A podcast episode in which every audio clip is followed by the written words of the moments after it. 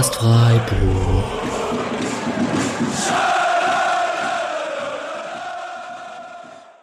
Was sagt Alex am Anfang? Hallo und herzlich willkommen. genau, ich, ich glaube, genau, so irgendwas. Hallo und herzlich willkommen zur 83. oder 84. oder 85. Folge des Podcasts Freiburg. Das hängt jetzt ganz davon ab, wann wir das hier hochladen. Ähm, wir machen einen kurzen Eindruck über die letzten beiden Tests und allgemein den Stand der Vorbereitung. Warum ich nicht ganz weiß, welcher Folgentitel das ist, ist, dass wir noch zwei Folgen in der Pipeline haben. Julian hat gestern Abend mit Ejüp und mit Tamara Keller über die SC Frauen gesprochen. Und Alex nimmt bald noch eine internationalen Folge auf, also mit internationalen SC-Fans. Das wird dann eure Englischkenntnisse vielleicht ein bisschen auf die Probe stellen. Heute sprechen wir über die SC Männer, im Kern über die Tests gegen Vaduz und Leverkusen. Und wenn ich wir sage, dann bin ich logischerweise nicht alleine da und ich begrüße den Misha hier. Hi Misha. Hi Patrick. Genau, äh, Misha kennt ihr ja auch aus unserer Stammbesetzung sozusagen. Ähm, kann auch wieder sehr empfehlen, dass ihr auf seinen Blog geht, zerstreuung-fußball.de. Da gab es einen kleinen Blog zum ersten Spiel gegen Saarbrücken und ähm, noch einen Beitrag zu Marvin Pieringer für die Halbfeldflanke von Schalke. Ähm, zum Einstieg erstmal, hast du gestern, wenn wir schon bei Schalke sind, zweite Liga gesehen? Ist Vorfreude schon da auf die neue Saison allgemein? Ja, also ich dachte eigentlich, ich bin weg. Ich bin dann doch früh nach Hause gekommen, konnte die zweite Halbzeit sehen. Das war wild und echt nicht so gut von Schalke. Ich hatte mehr erwartet von Bülter Terodde. Also ein richtig guter Doppelsturm und gut, Latzer war verletzt. Hm, Drexler hat ja wohl ein ganz gutes Spiel gemacht. Ja, aber ach, ich mag Zweitliga-Fußball und wenn es dann so große Namen sind in einem Stadion, das äh, hat schon was, finde ich. Hast du es auch gesehen? Leider nicht, ich war gestern Abend weg, aber also ich habe die letzten zehn Minuten gesehen, also den Hamburger Sieg sozusagen. Ähm, aber muss auch sagen, so ein bisschen freue ich mich schon und ich habe jetzt für heute Mittag die Aufstellung angeguckt und wenn dann bei Regensburg ein Konrad Faber spielt von Anfang an oder bei Dresden Luca Hermann und so, das, äh, da find, bin ich schon sehr gespannt, wie die Leute, die letztes Jahr in der Regionalliga gut aufgespielt haben, wie die sich jetzt zwei Klassen höher schlagen. Also schon Lust auf die Saison. Ja, ja der Leihspieler Bukalfa ist ja leider nur auf der Bank. Ja. Mal sehen, wie es bei Tempelmann morgen wird. Das würde ich eigentlich gerne sehen. Ich glaube, also ich hätte richtig Lust auf äh, Tempelmann zusammen mit Mats Möller-Deli, oder? Ja, aber Nürnberg halt allgemein ein gutes Mittelfeldzentrum, so mit Kraus, Geis, äh, Nürnberger. Ah ja, stimmt. Genau. Er wird das schwer haben. Mal schauen. Vielleicht hätte Freiburg den verpflichten sollen, einfach nur damit Tempelmann auf mehr Spielzeit kommt. ja. Genau. Ja, mal schauen. Ähm, Leitspieler gibt es auf jeden Fall wieder genug, über die wir reden können. Ähm, der SC baut ja seine eigene Lone Army so ein bisschen auf. So Chelsea Light. Ähm, mal schauen, vielleicht holen wir dann irgendwann Timo Werner auf Leihe von Chelsea hierher oder so. Naja, ähm, darum soll es jetzt heute nicht gehen, ähm, sondern um die beiden Tests gegen Vaduz und Leverkusen. Ähm, was ich dich als erstes frage, also zur Vorwarnung an die Hörer und Hörerinnen. Ähm, ich habe beide Spiele so mit einem Auge nebenher geschaut. Beim ersten habe ich nebenher Möbel aufgebaut, beim zweiten gestern ein bisschen die Wohnung aufgeräumt. Ähm, das heißt, Misha wird den großen Teil beurteilen müssen. Ähm, was jetzt interessant ist, wir haben beim ersten Spiel eben über das 4-3-3 gesprochen. Jetzt war es gegen Vaduz und Leverkusen jeweils das 3-4-3 beziehungsweise 5-4-1, je nachdem, wie man es bezeichnet. War denn was trotzdem was Neues zu sehen oder eher die Abläufe der letzten Saison? Ich würde sagen, im Groben die Abläufe der letzten Saison. Was ganz gut ist, weil man, also, oder was ganz gut zu sehen war, ist, dass die noch sitzen. Das Pressing im 3-4-3 ist als nicht so ganz leicht, weil, ähm, weil, weil man immer sehr spontan darauf reagieren muss, kommt, also ich weiß gar nicht, wer den Takt angibt beim 3-4-3, aber zumindest wenn der Flügelverteidiger rausrückt bis zum gegnerischen ähm, Außenverteidiger, dann läuft der rechte Stürmer, also sagen wir der rechte Flügelverteidiger rückt raus, dann läuft der rechte Stürmer den rechten Innenverteidiger an, der Mittelstürmer den linken Innenverteidiger und links verschiebt sie es auch. Ähm, und wenn er aber nicht rausrückt, dann verschiebt sie auch alles auf die andere Seite logischerweise. Deswegen, das muss gut abgestimmt sein, damit es da nicht so viel Lücken gibt und dass man hin und wieder Druck ausüben kann. Und das war trotz vieler Wechsel eigentlich immer ganz gut. Da, so, das ist das eine. Das andere mit dem 433, voll gut, dass du es nochmal ansprichst, weil ich fand deine These von der letzten Folge ja ganz plausibel, dass man das 433 jetzt erstmal möglichst früh ausprobiert, damit man das vielleicht in einem Pokalspiel einsetzen kann, einfach weil das eine sehr spielerische, äh, sehr spielerische Formation ist. Aber ich weiß nicht, was machen wir jetzt dann damit, dass es 2x343 war? Das widerspricht dieser These dann schon ein bisschen, ne? Ja, wobei, also die Frage ist jetzt tatsächlich, man muss ja sagen, man hatte gegen Vaduz und gegen Leverkusen Probleme, Tore zu erzielen. Also gegen Vaduz mit einem Elfmeter, gegen Leverkusen gab es halt keins. Ist jetzt die Frage, gibt es da wirklich ein Problem oder ist das eher Zufall, weil es jetzt gerade gestern nicht unbedingt dran mangelte, dass man sich Torchancen rausgespielt hat? Ähm, was ich interessant fand, könnte natürlich auch einfach am Stand der Vorbereitung liegen, aber dass man mal wieder gegen den stärkeren Gegner besser aussah als gegen den schwächeren Gegner, ähm, weil Vaduz war schon über lange Strecken sehr mau. Ähm, ja, ich weiß nicht. Ich, ich würde schon sehr, sehr gerne sehen, das 4-3-3 gegen Magdeburg. Ne, gegen wen spielen wir im Pokal? Würzburg. Würzburg. Ja, genau. Ähm, aber klar, spricht jetzt auch vieles dafür, dass man es vielleicht nicht macht. Ähm, Gibt es denn noch einen Test zwischendrin? Ich glaube, es ist noch nichts bekannt für nächste Woche. Straßburg? Straßburg? Ich seht ihr Leute, ich bin im Umzugsstress, ich verpasse hier alles. Ähm, ah, aber ich, ich, dachte, ich hätte es irgendwo gelesen, dass, dass es noch einen Test gegen Straßburg gibt, aber äh, kann ich nebenher checken. Alles ja, okay, cool. Check's mal nebenher. Insgesamt, also ich äh, habe mich nicht so viel informiert. Ich lese gerade diese Artikel von vom Kicker immer. Da ist jetzt Jim Decker mit dabei. Den kenne ich gar nicht. Kennt es, kannst du den? Nee, äh, kannte ich auch noch nicht. Immer Schröter Lorenz. Aber ich finde, der hat's auch nett gemacht. Der hat eigentlich meistens immer einen Spieler rausgepickt, wahrscheinlich mit dem er gerade das Gespräch geführt hat. Und dann hat man was zu Demirovic, was zu bla bla, irgendwie so nacheinander gelesen. Das fand ich ganz gut. Zu deiner These nochmal, äh, mit, äh, nee, nicht zu der These, sondern nochmal zur Beobachtung, dass gegen Vaduz es dem SC schwer fiel, Torschancen herauszuspielen. Man muss halt sagen, dass da die WM-Fahrer noch nicht dabei waren. Also da hatte man dann zumindest das, was aus individueller Klasse heraus kreiert werden sollte, war man dann schon sehr auf einen Noah Weishaupt angewiesen. Ähm, ja. Deswegen schwer zu sagen. Es ist Vorbereitung. Ne? Wahrscheinlich ist eh alles, was man, was man während der Vorbereitung beobachtet, relativ unwichtig für den Rest der Saison. Das vielleicht auch vorneweg gesagt nochmal. Ja, also Straßburg ist übrigens richtig. Äh, zwei Spiele um 16.30 Uhr und 18.30 Uhr nächste Woche. Dann wird wahrscheinlich wie üblich im ersten Spiel oder im zweiten Spiel die A11 spielen und im zweiten Spiel die B11. Wobei jetzt wahrscheinlich bis auf Nishan Burkhardt, das gestern gar nicht so weit weg war in der Startformation von einem möglichen Startelf am Anfang der Saison, gerade weil Schaller später zukam. Ähm, Noah Weißhaupt ist allerdings ein gutes Thema. Ähm, die Jungen sind ja die einzigen Neuzugänge bisher in dieser Sommervorbereitung, weswegen der äh, schon langjährige SC-Fan, also zumindest geht's mir so, hauptsächlich auf die achtet in der Vorbereitung, weil das halt die Spieler sind, von denen man bisher noch nicht so viel gesehen hat. Weishaupt schon auffällig, würde ich sagen. Ähm, hast du sonst noch jemanden, der dir sehr positiv rausgestochen ist? Die beiden Innenverteidiger, also Sildilia und Ezequem. Ezequem ist jetzt leider, war nicht dabei aufgrund muskulärer Probleme oder, also warte mal, also Schade und Ezequem waren nicht dabei wegen, einer wegen muskulären Problemen, der andere irgendwas wegen Sprunggelenk oder sowas. Und aber beide Innenverteidiger sind mir über die Tests hinweg sehr, sehr positiv aufgefallen. Ich finde, also Ezequem, weil er offensiv so quirlig ist und mit seinen langen Beinen dann trotzdem so sehr, sehr dribbelstark. Und das finde ich stark.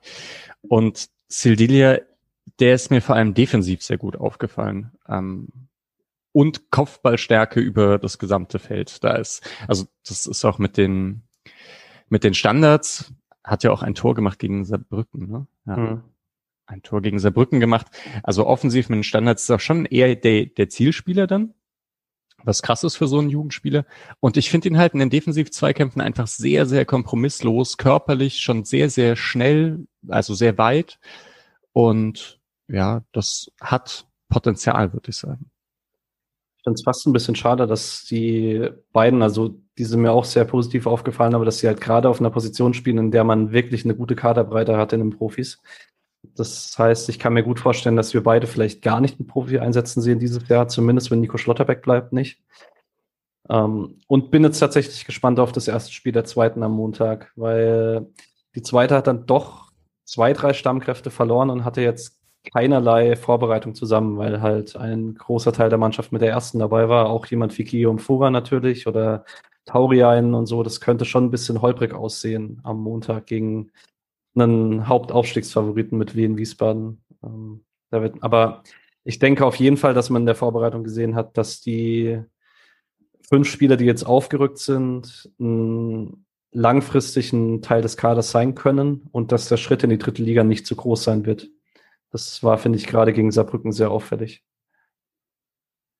Ja, das würde genau. ich auch sagen. Also schade ist, das hat man in der zwei, äh, letzte Saison in der zweiten Mannschaft auch gesehen. Einfach ein recht guter Wandspieler, den man immer wieder hoch anspielen kann und der dann die Bälle verteilt. Und vorne jetzt im Kopfballspiel hat man nicht so viel gesehen dieses Mal davon. Ich glaube, ein, zwei Möglichkeiten gab es da. Das sieht auf jeden Fall voll ordentlich aus. Und Burkhardt ist halt sehr interessant, weil der hat diese, diese Tororientierung, die so ein Schallei vor allem in Freiburg hat. Mm. Und optimale Außenspieler, äh, Außenstürmer im 3-4-3, kann man schon sagen. Ja, erinnert also, mich auch so ein bisschen an die Anfangszeit von Schallei in Freiburg, weil er auch so diese gefühlt die gleichen Probleme hat, wenn er auf engem Raum Entscheidungen treffen muss. Da sieht man noch äh, krassen Abfall zu einem Grifo oder Schallei zum Beispiel oder auch zu einem Höhler noch. Ähm, aber ist ja auch okay, er ist 20, glaube ich. Da kann man das noch lernen. Ja, das würde ich auch sagen. Und was halt wichtig ist, defensiv passt das alles. Bei allen auch. Also mhm. da fügen sich sehr gut ein. Das Interessantste ist, dass es bei Weißhaupt halt auch passt, obwohl der ja dann echt der spielerisch, technisch stärkste von allen ist. Und das muss man dann doch nochmal hervorheben, was der macht im Dribbling mit seinen jungen Jahren und der jetzt irgendwie nicht der krassesten Körperlichkeit, das ist wahnsinnig beeindruckend. Dabei aber auch eine gewisse Art von Tororientierung, nicht ganz so geradlinig wie Burkhardt, würde ich sagen, sondern eben etwas verspielter, aber nie so, dass er sich jetzt, dass er dann nochmal einen Haken schlägt, nochmal einen Haken schlägt, sondern es geht dann schon auch um den Steilpass oder darum, dass er selber abzieht. Und so dieses ähm, Selbstbewusstsein hat er auch, dass wenn ein Grifo links hinterläuft, dann zieht er trotzdem nach innen und, und haut mal drauf. Ja. Schon. Ich bin mal gespannt, auf welcher Position wir langfristig sehen, weil das gestern war jetzt auch nach der Einwechslung linker Schienenspieler. Gegen Vaduz war es, glaube ich, ein bisschen offensiver. Gegen Saarbrücken hat er einen linken Achter gespielt und irgendwie sieht es überall ganz gut aus, was gerade für seinen Körperbau relativ ungewöhnlich ist, das stimmt. Ähm, ja, mal schauen. Also ich denke, in der zweiten wird er wie gewohnt äh, die Günther-Position spielen, aber ich meine, da braucht er sich auf fünf Jahre keine Sorgen machen, weil Günther läuft halt da wahrscheinlich auch mit 35 noch. Ja, das stimmt. Ja. Ich denke auch, ähm, den müsste man dann anders einsetzen. Ja. ja. Hast du denn sonst Spieler, die dir aufgefallen sind? Äh, ich persönlich, wenn ich anfangen müsste, würde sagen, dass Heinz relativ weit vorne zu scheinen scheint. Hat gestern das Einziger durchgespielt, war gegen Vaduz, finde ich, sehr gut, war gegen Saarbrücken relativ gut. Ähm, da scheint er einen Schritt vor Nico Schlotterbeck zu sein, wobei da halt die Frage ist, inwieweit er noch mit reinspielt, dass so eine gewisse Unsicherheit besteht, ob Nico Schlotterbeck bleibt oder nicht. Ja, ja.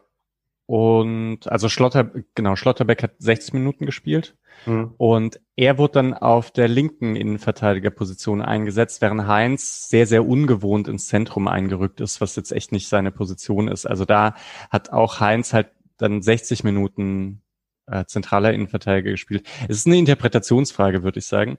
Ich fand Heinz auch gut, und Nico Schlotterbeck, aber gerade offensiv hat er mhm. dem Team echt einiges gebracht gegen Leverkusen. Hatte ja auch irgendwie einen Pfostenschuss, äh, auch nochmal nach zweiten Ball von, von der Ecke.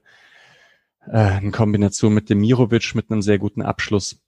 Das, ich weiß nicht, vielleicht würde ich sogar eher sagen, Nico Schlotterbeck ist vor Heinz, hm, aber schwierig, schwierig insgesamt einzuschätzen.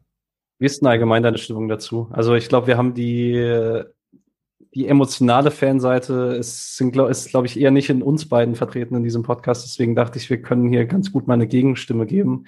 Ähm, ich finde es auch ein bisschen unglücklich, wie er sich medial äußert, weil man das einfach ein bisschen intelligenter machen könnte. Ähm, vor allen Dingen im Umfeld wie Freiburg, wo man eigentlich weiß als Profi, wie sowas ankommt, weil es halt einfach nicht normal ist, dass sich jemand so äußert.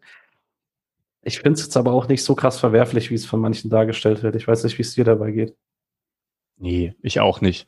Das ist ja, ich glaube, Streich hat sogar selbst mal gesagt, das sind halt alles so Leute, die unglaublich ehrgeizig sind. Ich glaube, in einem Maße, in dem mir das jetzt gar nicht gefallen würde, in einem persönlichen Umgang mit irgendwem. Ähm, und dann ist es relativ natürlich, also oder selbstverständlich oder das kommt mit diesem Ehrgeiz mit, wenn sich die immer durchgesetzt haben gegen ihre gegen ihre Teamkameraden, immer geschaut haben, wo sie ihren nächsten Schritt machen können, dass sie danach halt auch wieder den nächsten Schritt machen wollen.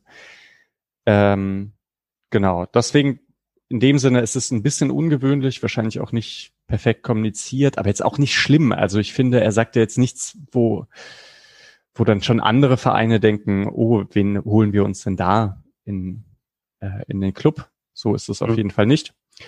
Und das andere ist, dass ich schon recht interessant finde, es gibt ja bei Freiburg oft diesen, diese, oder ich glaube, bei Fans gibt es diese Vorstellung, dass immer so ein sehr harmonisches Verhältnis zwischen Spieler, Verantwortlichen und Trainern gibt. Ähm, und man sagt, naja, die Spieler sind dankbar dass der Trainer sie weitergebracht hat und der Trainer und Verantwortliche möchten den Spielern keine Steine in den Weg legen, ähm, damit man auch gut dann neue Leute verpflichten kann, die merken, Freiburg, äh, ja, also bei Freiburg muss man sich nicht wegstreiken oder sowas wie bei Augsburg. Und ich denke, also dann gibt es so solche Wechsel wie die von Waldschmidt, die sowas zu bestätigen scheinen. Und dann gibt's aber halt auch Stories wie von Haberer oder von Schlotterbeck, bei denen es schon so zu sein scheint, dass es einfach häufig gesagt wird, nee, du kannst jetzt nicht gehen. Äh, und wenn der Verein da am längeren Hebel sitzt wegen einem Vertrag, einem langjährigen, glaube ich, passiert es hin und wieder und manchmal wird dann halt, also manchmal dringt es dann so etwas mehr an die Öffentlichkeit und manchmal nicht, würde ich sagen. Also einfach nur dieses Bild ist wahrscheinlich einfach nicht richtig von so einem ja. harmonischen Zusammenspiel. Ich glaube ja persönlich, dass diese Aufregung bei Nico Schlotterbeck so ein bisschen dadurch entstanden ist, dass man das Gefühl hat, okay, er hat ja eigentlich noch nichts für den Verein geleistet, so in Anführungszeichen. Also er war halt so eine, eine Saison dabei als Kaderspieler, jetzt war er eine Saison weg und jetzt hat er keine Saison für Freiburg gespielt und ähm, ich finde ja, Freiburg ist schon so eine Fanbase, wo die ehemaligen Spieler mit sehr, sehr viel Wohlwollen äh, verfolgt werden. Also ich kenne viele Leute, die sich darüber freuen, wenn ein Koch bei Leeds gut spielt oder ein Suyunchi bei Leicester ganz extrem und so. Weil man hier irgendwie so dieses Gefühl hat, okay, wir, wir sehen die Spieler bei uns wachsen und dann ist es cool, die woanders weiter wachsen zu sehen. Und ich glaube, das ist halt ein großer Punkt, dass das bei Schlotterbeck jetzt fehlt dass er sozusagen noch nicht bei uns gewachsen ist und viele das Gefühl haben, er könnte das noch, wenn er ein Jahr hier spielt. Das glaube ich persönlich auch. Ich glaube, dass ihm eine Saison in Freiburg als absoluter Stammspieler sicherlich helfen würde. Ähm, weil er das wahrscheinlich bei Leipzig nicht wäre, weil da hat er mit Josko Guardiol vielleicht den besten jungen Linksfuß in Europa vor sich dann. Ähm, und da, das könnte schon Grund sein, aber ich finde es jetzt halt persönlich, also klar, nach Stuttgart hätte ich persönlich ein bisschen schwierig gefunden, weil ich da einfach egal wie viel ich von Misslintat und Matarazzo sehe, das ist aktuell noch nicht der nächste Schritt von Freiburg aus. Das ist so die gleiche Stufe, würde ich sagen. Ähm, weil es ist kein internationales Geschäft oder sonst was. Aber wenn es Leverkusen oder Leipzig würde, kann ich ihm halt irgendwie keinen Vorwurf machen. Ja, das würde ich auch fast sagen. Es bleibt noch so ein bisschen, also ich bin oft hin und her gerissen, ähm, inwiefern ich seine Selbsteinschätzung teile, weil ich einerseits, wenn ich den Spielen sehe, ich finde, da sind unglaubliche Anlagen, weil er körperlich eben sehr, sehr robust ist, schnell, aber dennoch kopfballstark, gut im Zweikampf. Und dann hat er offensiv einfach sehr, sehr gute Entscheidungen. Und ich kann mir vorstellen, dass der voll durch die Decke geht und wirklich so einen Weg Richtung Koch macht. Andererseits gibt es dann zwei Dinge. Das eine ist, er hat starke Unsicherheiten. Das hat man bei dem Spiel jetzt auch gesehen gegen Leverkusen. Einmal rückt er halt total ungestüm gegen Würz raus und ähm, ist dann gemeinsam mit Höfler auf einer auf einer Linie. Würz lässt die beiden aussteigen und ist durch und das direkt im Strafraum. Und das ist jetzt nicht ganz untypisch für ihn. Das zum einen und zum anderen hat der Typ, glaube ich, keine 34 Bundesligaspiele gemacht. Also das ist dann auch, der war halt jetzt bei Union häufiger verletzt, und bei Freiburg hat er, ich weiß nicht, genau, hat er eben einmal, als sehr, sehr viele verletzt waren, hat, wurde er hin wieder eingewechselt oder mal von Anfang an hat er da gespielt. Und dann hat er drei Spiele gemacht, als er sich gegen Heinz durchgesetzt hat und dann hat es nicht gereicht. Also ja, deswegen, ich weiß, also ist schon auch ein Versprechen für die Zukunft. So, und nicht, und noch nicht auf dem Niveau vielleicht. Ja. ja. Okay, jetzt haben wir lange über Nico Schlotterbeck gesprochen. Mhm, ähm, ja. Hast du noch andere Spieler, die dir irgendwie stark aufgefallen sind aus dem festen Profikader? Jeong äh, war super, selbstverständlich. Nee, ja. also äh, genau, da habe ich ja immer einen besonderen Blick drauf und ich fand ihn tatsächlich sehr gut, als er reingekommen ist. Ähm, es wurde aber da etwas wild. Demirovic fand ich etwas blass über die gesamten Tests. Das ist mhm. so etwas schade. Ist ja vielleicht auch, wenn es einfach so wenig Tore gibt, wäre er ja vielleicht einer der Goalgetter sein könnte. Ähm, Keitel hat einmal als zentraler Innenverteidiger gespielt, ich glaube gegen Vaduz, und das hat mir mhm. sehr gut gefallen. Aber gerade in dem Spiel mit dem 4-3-3, ich glaube, das hast du auch gesagt, dass also Höfle ist dann echt nochmal eine andere Nummer und der ist einfach wichtig. Ja. Aber sonst insgesamt fand ich eher den, also hatte vor allem den Eindruck, es gibt eine sehr gute Kadertiefe. Die Abgänge von Quon und Thiel ähm, sind mit einem fitten Haberer und sehr, sehr vielen Jungen so halbwegs ausgeglichen, würde ich sagen. Und ich denke, das scheint man bei den Verantwortlichen auch so zu sehen. Und deswegen holt man jetzt gerade nicht auf Teufel komm raus neue Spiele, sondern ähm, vertraut zumindest für den Saisonbeginn denen, die jetzt da sind. Weil ich glaube, selbst wenn jetzt noch irgendwie ein, zwei Spieler kommen, ich weiß nicht, wie schnell die dann integriert werden. Also das hat man jetzt verpasst, würde ich sagen. Spieler für Saisonbeginn, dass die dann voll drin sind. Dafür hätte man früher reagieren müssen. Zu dem Punkt würde ich dir gerne noch eine Frage stellen, weil ich das die Tage bei Transfermarkt.de gesehen habe. Also ich stimme dir eigentlich zu bei der Kadertiefe, dass man ist eigentlich fast überall doppelt besetzt, wenn man die Jungen mit dazu zählt. Klar, die werden häufiger mal dritte Liga spielen, aber dennoch, man hat ja auch nur 20 Mann Platz im Kader. Fehlt trotzdem dieser krasse Konkurrenzkampf, weil die Spieler wechseln, die wirklich nah dran sind, um den ersten 11 bis 14 Konkurrenz zu machen, weil man, weil das Leistungsgefälle zu groß ist von den Startspielern zu den Kaderspielern. Also denkst du, dass sich zu viele Spieler ausruhen können, weil kein, kein ernsthafter Konkurrent dahinter ist? Kommt drauf an. Ich glaube, man vertraut langsam auch sehr stark der medizinischen Abteilung, so wie es aussieht. Also ich glaube, vor drei Jahren wäre so, äh, so eine Kadergröße wie aktuell echt ein Problem, weil, weil man meistens aus Schruns zurückgekommen ist und drei, vier Spieler weniger hatte, die dann gerade so fit wurden und sich dann wieder verletzt haben und man dann in große Probleme kam. Jetzt ist halt nur Petersen verletzt, der sich wohl am zweiten, dritten Tag verletzt hat. Und seitdem passiert mal wieder überhaupt nichts in diesem Gebiet. Und dann ist der Konkurrenzkampf gerade so groß genug, würde ich behaupten.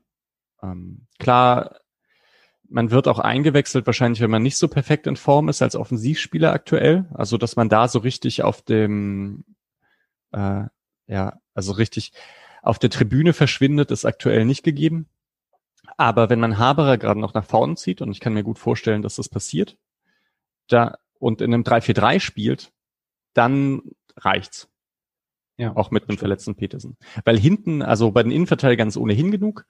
Und genau, auf der Sechserposition, da hat man halt mit Keitel und Haberer zwei, die Santa Maria und Höfler Druck machen. Das stimmt. Also Wozu? da, ja, da würde ich zustimmen. Ähm, man hat auch rechts mit Kübler und Schmid sicherlich. Für Günther, das hat man jetzt oft ja. genug probiert, da ein Backup zu haben. Da hat man, falls er sich irgendwann mal verletzt ist, Sequem oder Nico Schlotterbeck. Also das stimmt schon. Also, aber ich kann auch das äh, Bemühen verstehen, dass man sagt, okay, im Idealfall holt man sich noch eine Offensivkraft dazu, weil halt im Zweifel wahrscheinlich nur einer von den Jungs aus der zweiten Mannschaft immer im Spieltagskader dabei sein wird. So aktuell würde ich behaupten, dass es häufiger mal Nishan Burkhardt sein könnte. Und dann werden halt Schade, Furrer, Kehrer ähm, in der zweiten spielen, Weißhaupt dort auf links und dann ist halt, wird von denen keiner mehr oben sein. Und dann wäre es schon nicht schlecht, wenn man noch eine Offensivoption hätte. Ich finde das auch. Also ich finde ja auch, dass die in der zweiten gerne mal noch ein bisschen dritte Liga spielen können. Mal sehen, wie lange es diese Option noch gibt. Hm, das ist ein Punkt. Ich glaube allerdings auch, dass danach gesucht wird gerade. Also es hieß ja immer, man sucht mhm. im zentralen Mittelfeld und im Sturm. Und das, was ich meinte mit, hm, dass man den den Jungen so ein bisschen was zutraut, dass sich das zeigt darin, dass man offensichtlich nichts auf Teufel komm raus macht. Also, ja. Und das ist vielleicht auch gut oder keine Ahnung, ja, obwohl jetzt kommen wir wieder in so finanzielle Fragen hinein und mit Corona und so, und da kenne ich mich ja so schlecht aus, aber ähm, ja, aus der Ferne, ohne sich groß damit zu beschäftigen, scheint das aktuell ja vielleicht auch gar nicht schlecht zu sein, ähm, den Kader eher klein zu halten. Ja, stimme ich zu. Ähm, also genau. sag du noch vielleicht mal ganz kurz nach den, deinen insgesamten Eindruck bei Spielern. Hättest du jetzt noch jemanden, den du besonders hervorgehoben hättest? Ich bin, Grifo ist sehr früh gut in Form. Ähm, ist absoluter Zielspieler, wie es letzte Saison auch war. Überrascht jetzt auch nicht mehr großartig, sondern man kriegt jetzt, glaube ich, halt von Grifo die nächsten drei, vier Jahre das, was wir im letzten Jahr von ihm gesehen haben, wenn er in Form ist. Höhler fand ich häufig ein bisschen enttäuschend. Ähm, hat mir, finde ich, auch gestern mal wieder gezeigt, dass ich ihn nicht mehr so gerne als Mittelstürmer sehe, sondern ihn so als Halbstürmer im 3-4-3 ganz gerne mag. Ähm, weil ich finde, da trifft er bessere Entscheidungen, als wenn er dann wirklich im Sturmzentrum Anspielstation ist. Das fand ich trotz der schwächeren Sa äh, Sachen von Demirovic eindeutig besser mit Demirovic vorne drin. Ähm, ja, und sonst, wie gesagt, das hatte ich schon nach dem Saarbrücken-Spiel gesagt, Höfler absolut ähm, nicht ersetzbar, immer noch nicht ich sehe es immer mehr von Keitel, dass es vielleicht irgendwann mal passieren könnte, dass er ersetzbar ist. Das wird man sehen. Und ähm, ja, zu Haber hast du ja schon was gesagt. Das ist, ähm, er wirkt wieder physisch fit und dann ist er halt alleine mit seiner Flexibilität ein Riesengewinn für diesen Kader, weil er halt ohne großen Qualitätsabfall vier bis fünf Positionen spielen kann. Ja, und er hatte zwei gute Chancen auch. Also eine per Kopf und eine mit einem Distanzschuss.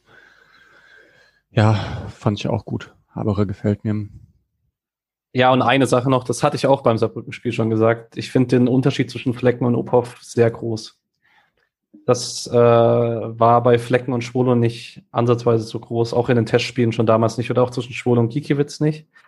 Ähm, Ophoff hatte das gute Pokalspiel in Stuttgart äh, letztes Jahr, aber allgemein gefällt er mir nicht so gut, wenn ich ihn sehe. Da hoffe ich drauf, dass es, wenn da langfristig jemand ein, äh, reinwächst, dass es eher Atubolo sein wird.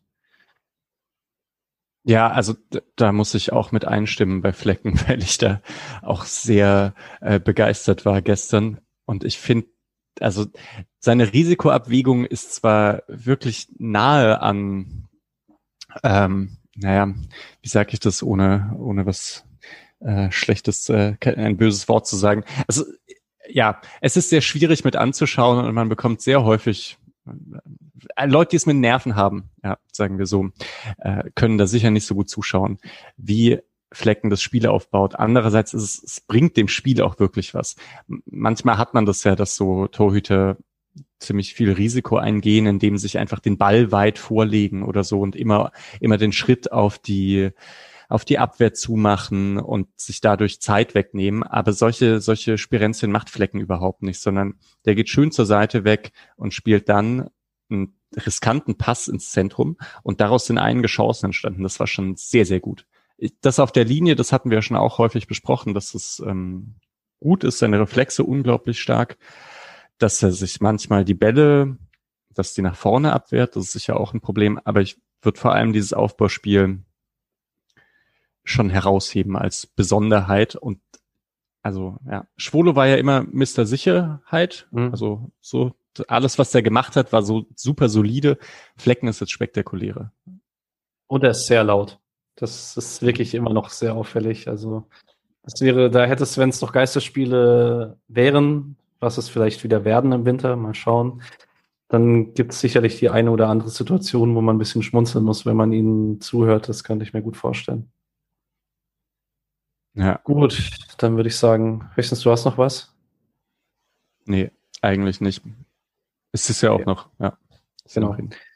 Dann würden wir für heute einen Deckel drauf machen. Ähm, wir hören uns auf jeden Fall bald wieder nach der, ich habe schon gesagt, zwei Folgen sind noch in der Pipeline. Nach der Straßburg, nach dem Straßburg-Spiel oder den Straßburg-Spielen wird es keine extra Folge geben, weil wir in der Woche danach die Saisonvorschau aufnehmen werden ähm, vom DFB-Pokal. Ich sage das jetzt schon mal im Voraus. Ähm, wir werden das wahrscheinlich auch noch bei Twitter posten. Wenn ihr irgendwelche Fragen habt, die wir bei der Saisonvorschau beantworten sollen, haut raus. Ähm, wenn ihr von, für irgendwas die Meinung von uns Vieren hören wollt. Vielleicht denkt ihr auch, okay, die reden auch so genug, dann ist es auch in Ordnung. Ähm, genau. Es geht langsam zu auf die Saison und also ich persönlich freue mich sehr drauf und sag erstmal Danke, Misha. Ja, danke Patrick für die Moderationsrolle. Immer wenn das jemand anders als Alex macht, äh, wird es in der WhatsApp-Gruppe dann von den Leuten gesagt, wie schwer das ist und so. Ja. ja. Vielleicht muss es auch irgendwann machen, um dann auch zu sehen, wie schwer das ist. Um mal mitreden zu können, genau. Ja, du, genau. du, bist dann der Tobi Escher des Max Jakob Ost, würde ich sagen. Also sozusagen. Also so von den Rollen. Naja. Okay, äh, ich wünsche dir ein schönes Wochenende. Äh, euch allen auch, wenn ihr es hört, vielleicht auch einen guten Start in die Woche, je nachdem, wann es hier online kommt. Und äh, wir hören uns. Bis dann. Ciao. ciao.